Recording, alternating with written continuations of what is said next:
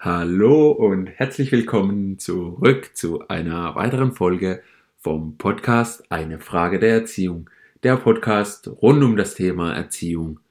Heute beginne ich mal den Podcast ganz anders. Ich bin flexibel und tu das Ende sozusagen an den Anfang nehmen, indem ich euch einfach bitten würde, teilt doch diesen Podcast, gebt ihn weiter, spricht andere Eltern darauf an, dass es diesen Podcast gibt so dass ich einfach mehr Eltern erreichen kann. Das würde mich freuen. Ihr dürft gerne meine Facebook-Seite liken, meinen Instagram-Account folgen oder mir auch gerne Nachricht oder auch Feedback schreiben an feedback at eine Frage der Erziehung.de. Natürlich dürft ihr mir auch gerne Nachricht bei Facebook oder Instagram schicken. Ja, auf jeden Fall freue ich mich, wenn wir diesen Podcast teilen, vergrößern, mehr Zuhörer kriege, so dass ich noch mehr Eltern erreichen kann und freue mich natürlich auch über euer Feedback, das ich dazu bekomme. So, jetzt mal das Ende an der Anfang setzt, mal was ganz anderes. Ähm, jetzt starte ich natürlich mit der Folge, dass das auch nicht zu kurz kommt. Wir bewegen uns immer noch im Bereich der Vor- oder immer noch, wir bewegen uns im Bereich der Vornamen. Auf dieses Thema bin ich in der letzten Folge ja zu sprechen gekommen, dass es gewisse Vorannahmen, dass wir Vorannahmen in uns haben, dass die unser Handeln beeinflussen und dass auch ich gewisse Vorannahmen habe in Bezug auf Kinder, Jugendliche. Und genau das möchte ich nämlich auch weitermachen. Ich möchte euch heute nämlich eine erste Vorannahme vorstellen, welche ich selber habe und würde euch auch an die Hand legen, dass ihr diese Vorannahme vielleicht auch in eurer Welt, in eure Erziehung integriert, vielleicht ihr selber, vielleicht sogar mit eurem Partner, Partnerin zusammen. Ich finde die Vorannahme sehr gut. Und ich stelle es jetzt einfach mal vor und ihr könnt ja dann mal kurz drüber nachdenken, indem ihr vielleicht auch mal kurz Pause macht, wenn dazu die Möglichkeit gibt, was ich eigentlich mit dieser Vorannahme aussagen möchte. Ich komme natürlich auch gleich drauf zu sprechen. Vielleicht aber auch erstmal selber, dass ihr darüber Gedanken macht. Und zwar heißt die Vorannahme, hinter jedem Verhalten steckt eine positive Absicht. Das ist eine Vorannahme, die ich selber habe. Und mit der tue ich, ähm, ja, das ist so meine Sicht auf das Verhalten von Kindern und Jugendlichen. Ich habe es in der letzten Folge schon mal kurz angesprochen, in so einem Nebensatz, wo ich es als Beispiel erwähnt habe. Und das ist einfach, ähm, ja, von mir eine Vorannahme. Und zwar geht es vor allem bei dieser Vorannahme, klar, man kann ganz einfache Situationen nehmen, wie beispielsweise, ähm, wenn jemand wenig isst, dann ist klar die positive Absicht, ähm, die positive Absicht hinter diesem wenig Essen, vielleicht auch gesund essen ist, er möchte sich einfach gesund ernähren, beziehungsweise vielleicht auch abnehmen. In denen Fällen ist es relativ einfach, die Absicht oft eine von jemandem zu erkennen. Mit dieser Vorannahme gilt aber auch, und genau darauf möchte ich zu sprechen kommen, bei schwierigen Situationen, wenn gerade dieses herausfordernde Verhalten von Kindern und Jugendlichen auftritt, wenn wir Streit mit den Kindern haben, wenn es irgendwie zu Konflikte kommt, dann wird es nämlich schwierig zu sagen, hey, der steckt hinter diesem Verhalten, dass das Kind und der Jugendliche hat eine positive Absicht.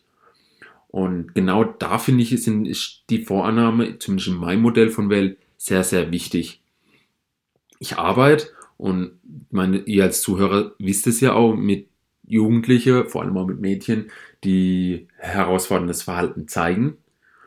Und ich habe damit eigentlich täglich zu tun auf meiner Arbeit. Und auch hier muss ich immer wieder schauen, was ist die positive Absicht hinter dem Verhalten, das das Kind, also der Jugendliche, das Mädchen mir gegenüber zeigt.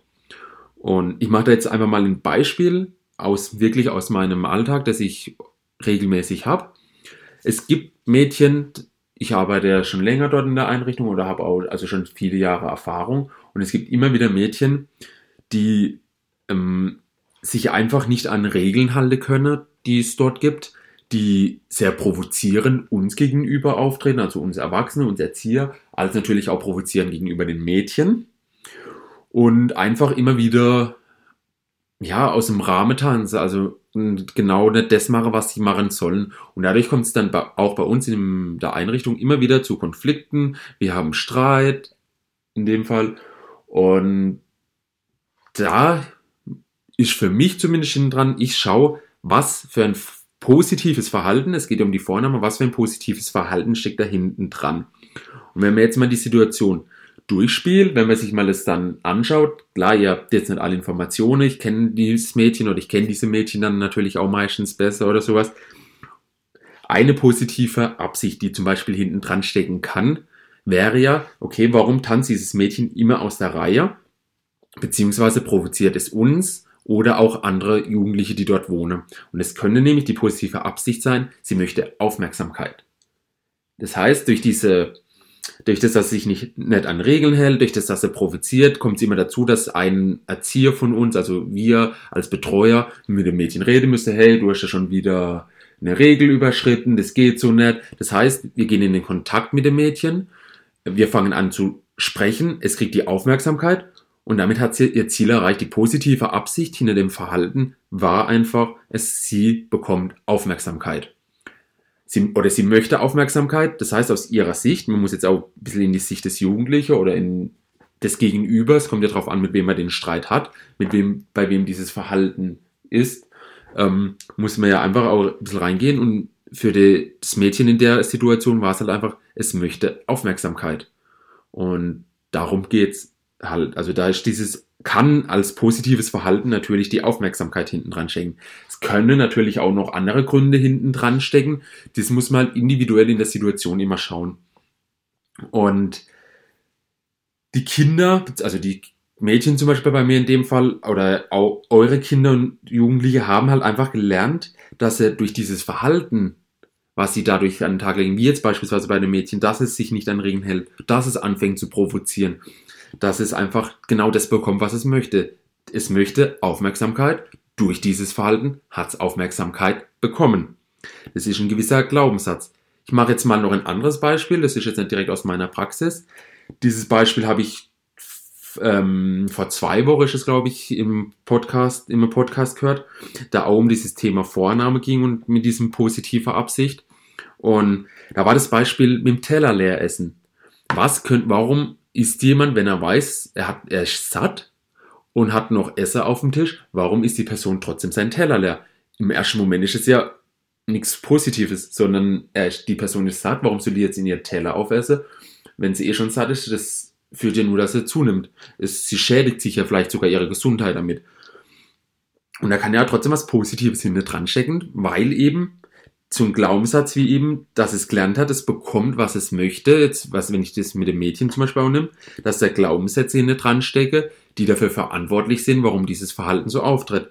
So kann zum Beispiel eben sein, dass ein Glaubenssatz des, des Kinder, Jugendliche gelernt hat oder auch wir Erwachsene, warum essen wir immer den Teller auf? Weil wir vielleicht in unserer Kindheit, in der frühen Kindheit gelernt haben, der ein oder andere kennt den Spruch, isst dein Teller auf, sonst wird's Wetter nicht schön. Oder das Wetter wird schön, wenn du deinen Teller auf isst, so in die Richtung, so etwas in der Art. Das heißt, wir haben von früher irgendwelche Glaubenssätze eingetrichtert bekommen, die für uns dann ein positives Verhalten erzeugen, also eine positive Absicht erzeugen, wenn ich meinen Teller aufesse. Die positive Absicht ist, ich möchte ja ein schönes Wetter.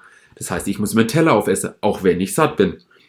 Es kann ja auch zum Beispiel sein, was ich auch schon, was es ja auch so gibt, ja, du isst deinen Teller nicht auf hier und in Afrika müssen Kinder hungern und du schaffst es nicht mal deinen Teller aufzuessen. Das ist ja auch sowas. Die positive Absicht war ja dann, ja, okay, wenn ich meinen Teller aufesse, ist vielleicht die Verknüpfung da, dann äh, geht es den Kindern in Afrika auch gut. Obwohl ich mir ja schade, wenn ich mein Essen aufesse, wenn es zu viel ist. Also ihr seht hinter den äh, unserer Verhalte und hinter unsere Sachen, die wir tun, steckt oft ein Glaubenssatz oder Glaubenssätze, es muss ja auch mehrere sein oder kann mehrere sein, ähm, die uns dann zu eventuell zum negativ, ich will es jetzt mit Negativverhalten zu einem Verhalten, das vielleicht nicht angemessen ist in der Situation, bringt, obwohl wir eigentlich eine positive Absicht hinten dran haben. Und gerade bei unseren Kindern und Jugendlichen steckt oft, oder wie gesagt, immer, weil ich sage, hinter jeder Verhalten steckt eine positive Absicht, sage ich immer, steckt eine positive Absicht. Und unsere Aufgabe als Erwachsene ist es herauszufinden, was ist diese positive Absicht? Was sind diese Glaubenssätze, die hinter diesem Verhalten des Kind, der Kinder stecken? Und warum, also warum tun die das?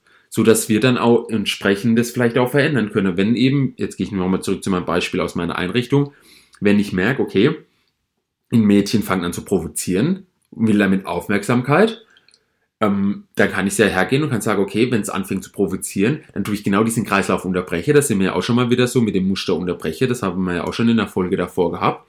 Und ich gehe her und die Pro ich gehe gar nicht auf die Provokation ein, sondern lasse es einfach mal stehen, so dass das Mädchen mal keine Aufmerksamkeit in diesem Moment kriegt und versucht dann wenn diese Situation vorbei ist und sie nicht mehr provoziert, herzugehen, ihr dann die Aufmerksamkeit zu geben, ihr auch zu erklären, hey, komm doch auf jemand zu, auf uns Erwachsene, du bekommst von uns dann auch die Aufmerksamkeit, wenn du das ansprichst, so dass das Mädchen dann eine andere Verhaltensweise lernt, wo dann vielleicht für Außenstehende nicht mehr so schwierig ist. Das heißt, aus diesem, aus dieser provozierenden Verhalten heraus lernst dann, okay, wenn ich provoziere, kriege ich gar nicht die Aufmerksamkeit ich kann aber, wenn ich die Aufmerksamkeit will, auf den Erzieher zugehen und kriege dann meine Aufmerksamkeit. Und solche sind viele Situationen, dass halt eben einfach in Glaubenssatz oder in Verhalten hinter dran steckt, das für uns außerstehend erstmal negativ ist, aber eigentlich eine positive Absicht aus Sicht des Jugendlichen hat. Und wir dürfen dieses, diese positive Absicht erkennen und es den Jugendlichen und, und Kinder so beibringen, dass sie diese positive Absicht auch so formulieren können, dass es für uns Außenstehende nicht zu einem schwierigen Verhalten wird, zu einem Verhalten, wo man sich nicht erklären kann, das auch vielleicht irgendwie gewisserweise ähm, selbstschädigend ist, wenn man jetzt bei dem Beispiel von den Teller leer essen bleibt, wenn ich halt einfach immer zu viel esse, ist es auch nicht gesund.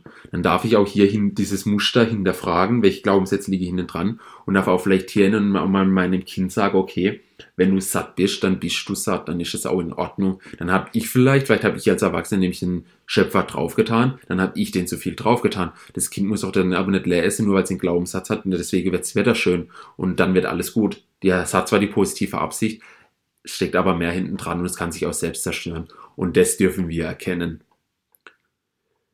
Ja, das war's wieder für heute. Ich hoffe, ihr konntet mit dieser Vorannahme ein bisschen was mitnehmen. Könnt ihr vielleicht in eure Welt integrieren. Könnt ja, vielleicht selbst mal versuche in schwierige Situationen diese positive Absicht zu erkennen, was möchte eigentlich die Jugendliche und das Kind damit auch mitteilen. Das ist ja eine gewisse Mitteilung, eine gewisse Kommunikation auch. Und ich werde auf jeden Fall in der nächsten Folge nochmal eine Vorannahme besprechen, die ich in meiner Welt habe. Das, die verbindet sich auch ganz gut mit dieser Vorannahme, die ich habe. So viel mal vorneweg. Das heißt, ihr dürft gespannt sein, was die nächste Vorannahme in meinem Modell von Weltau ist. Und tu doch einfach als Hausaufgabe einfach bis nächste Woche einfach mal schauen, wo gibt es Verhaltensweise, wo ihr denkt, die sind destruktiv, das heißt irgendwie, da schädigt sich unser Kind oder auch wir selber uns damit, beziehungsweise wo es einfach immer wieder zu Streit, zu schwierigen Situationen kommt und was ist die positive Absicht hinter diesem Verhalten. Und wenn ihr möchtet, dürft ihr dann natürlich auch anfangen, diese Negativverhalten aufzulösen, indem ihr eine andere Möglichkeit findet, wie ihr dieses, diese positive Absicht vielleicht auch ausdrücken könnt. Wie gesagt am Anfang, teilt diesen Podcast, schreibt mir Nachrichten, alle, Show, äh, alle Links findet ihr in den Show Notes hier unter dieser Show. Ich freue mich, dass du wieder zugehört hast. Wir hören uns in der nächsten Folge. Bis dahin wünsche ich euch alles Gute. Dein Nico.